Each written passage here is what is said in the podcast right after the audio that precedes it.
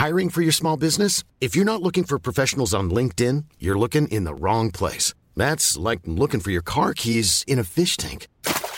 LinkedIn helps you hire professionals you can't find anywhere else, even those who aren't actively searching for a new job but might be open to the perfect role. In a given month, over 70% of LinkedIn users don't even visit other leading job sites. So start looking in the right place. With LinkedIn, you can hire professionals like a professional. Post your free job on linkedin.com/people slash people today. Bonjour, dans cet épisode, je vais vous donner 5 astuces pour bien préparer vos vacances. Je suis Gaël Châtelain-Berry, bienvenue sur mon podcast Happy Work, le podcast francophone le plus écouté sur le bien-être au travail. Happy Work, c'est une quotidienne, donc n'hésitez surtout pas à vous abonner pour être tenu au courant de tous les nouveaux épisodes chaque jour. Les vacances. Et oui, pour beaucoup d'entre nous, le compte à rebours commence, les vacances approchent. Certes, vous les préparez, préparez-vous votre départ. Selon une étude du cabinet CAPA, 62% d'entre vous allaient travailler pendant vos vacances, en jetant de temps à autre un coup d'œil à vos emails, par exemple. Oui, ce chiffre est hallucinant, mais ce n'est pas une fatalité. Il est important de déconnecter à 100% pendant cette période afin de recharger vos batteries à 100%. Et je vais vous donner 5 astuces pour y arriver, sans aucun problème. La première, c'est de déléguer. Nul n'est indispensable dans une entreprise et encore moins irremplaçable. Savez-vous pourquoi la tentation est grande de regarder sa boîte email pendant ses vacances? Simplement pour rassurer notre ego.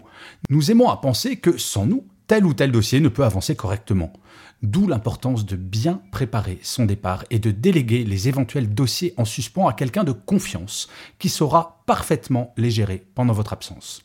Et cette logique est poussée à son extrême chez Daimler depuis des années. En effet, je vais vous lire le mail d'absence que vous recevrez si jamais vous écrivez à un salarié de Daimler qui est en vacances maintenant. Bonjour, vous venez d'envoyer un email à Monsieur X. Il est en vacances du 20 juin au 5 juillet. Nous venons d'effacer votre message de sa boîte de réception. En cas d'urgence, vous pouvez le transférer à Monsieur Y qui gère ses dossiers en son absence. Si le message ne s'adresse qu'à Monsieur X, Merci de faire un envoi différé à la date du 5 juillet. Cordialement, la direction des ressources humaines.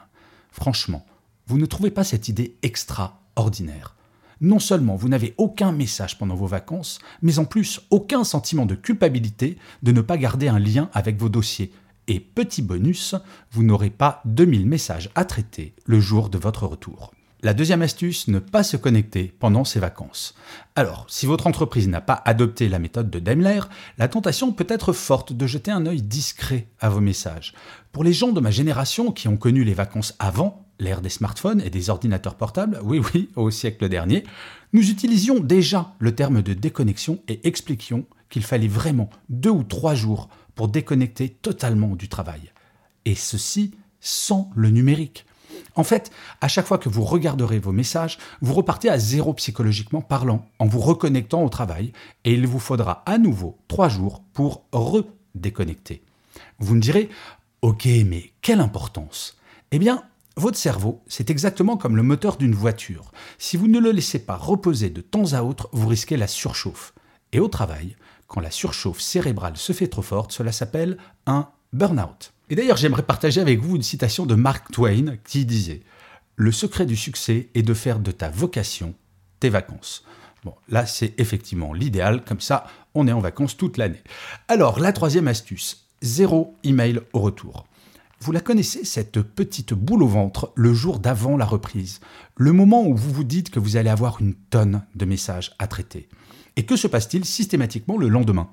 Vous passez une journée entière à traiter ces emails arrivés en votre absence, pour vous dire en fin de journée que cela ne servait à rien.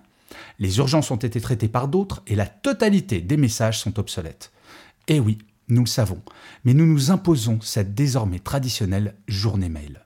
Je dois vous avouer que j'aime assez la technique utilisée par un dirigeant croisé il y a quelques années. Il m'expliquait que sa première tâche, quand il arrivait au bureau après un congé, était de sélectionner tous les mails arrivés pendant la période et de les effacer sans les lire. Son raisonnement? Si dans le lot des emails effacés, par miracle, il y avait un message important, la personne qui lui a envoyé le relancera puisque dans son message d'absence, il précisait qu'il était en congé, sans aucun accès à ses messages, et qu'en cas de message vraiment important, il faudrait le renvoyer après son retour. Contrairement aux usages désormais admis, l'email n'est pas un outil pour traiter les urgences. S'il y avait une vraie urgence, ces équipes pouvaient l'appeler, et cela n'arrivait quasiment jamais. Il m'expliquait en riant qu'avant de déranger son président pendant ses vacances, ses équipes préféraient essayer de trouver une solution de leur côté. La quatrième astuce, c'est de planifier sa réunion de retour. La charge mentale, vous connaissez, n'est-ce pas? C'est le fait de ne jamais avoir le cerveau au repos, de toujours penser aux choses qu'il reste à faire. Le fait de planifier votre réunion de retour, idéalement dès la première heure suivant votre retour, vous permet de vous mettre à jour très rapidement, mais surtout de ne plus avoir à penser du tout au travail pendant vos vacances, puisque vous savez qu'au moment où vous reviendrez, vous aurez toutes les mises à jour nécessaires. Bien entendu, cette réunion s'organise avec la personne à qui vous avez délégué vos tâches, d'où l'importance de faire en sorte que celle-ci ne soit pas en vacances à son tour au moment de votre retour. Grâce à cette réunion, inutile de lire les mails arrivés pendant votre absence et inutile de stresser sur d'éventuels oublis. Je faisais toujours cela quand j'étais en entreprise et c'est d'une efficacité redoutable. La cinquième astuce, partir plus tôt le dernier jour. Vous avez remarqué à quel point, souvent, le jour de son départ en vacances, la tension monte et le stress de ne pas avoir assez de temps pour tout finir augmente. Cela est souvent dû au fait que nous ne sommes pas assez organisés. Planifier un départ un peu plus tôt que d'habitude le jour de votre départ en vacances vous permettra d'étaler vos dernières urgences sur l'ensemble de la semaine au lieu de vous en occuper uniquement le dernier jour. J'ai beaucoup de personnes en panique à 19h, encore au bureau, en train de se dire Oh mon Dieu, je n'aurai jamais le temps de tout finir. Ce n'est pas ce que j'appelle un état psychologique optimal pour commencer une période de détente. Et sincèrement, quoi de mieux pour attaquer les vacances que d'avoir pour une fois une journée plus courte? Vous voyez, rien de bien complexe à mettre en place pour optimiser ce temps de vacances. Malheureusement, ce sont souvent les choses les plus simples que nous ne faisons pas la force de l'habitude, bien souvent, rien de plus. Et c'est pour cela que j'ai décidé d'enregistrer cet épisode avant les grands départs en vacances de juillet et d'août. Il vous reste un peu de temps pour bien vous préparer et passer des vacances idéales sans jamais vous reconnecter au travail. C'est le bonheur, non? Et je finirai comme d'habitude cet épisode en lisant le commentaire laissé par l'un d'entre vous sur l'une des plateformes d'écoute. Et pour celui-ci, j'ai choisi un commentaire de Choupeau qui commente l'épisode sur la procrastination. Voilà le commentaire la procrastination déculpabilisée. Un épisode plein de bon sens et rafraîchissant comme d'habitude. Ce podcast me permet de me relier au travail avec plus de distance en évitant l'agitation stérile. Bravo pour le ton, le pragmatisme, les exemples, etc. Merci mille fois Choupeau pour ce commentaire sur effectivement cet épisode sur la procrastination. J'essaye effectivement de vous donner des clés pour déculpabiliser parce que parfois on se fait des nœuds à la tête pour pas grand-chose. N'hésitez pas vous-même à laisser des commentaires, c'est très important pour Happy Work. Je vous remercie mille fois d'avoir écouté cet épisode de Happy Work. Je vous dis rendez-vous à demain, puisque Happy Work, je vous le rappelle, c'est une quotidienne. Et d'ici là, plus que jamais, prenez soin de vous. Salut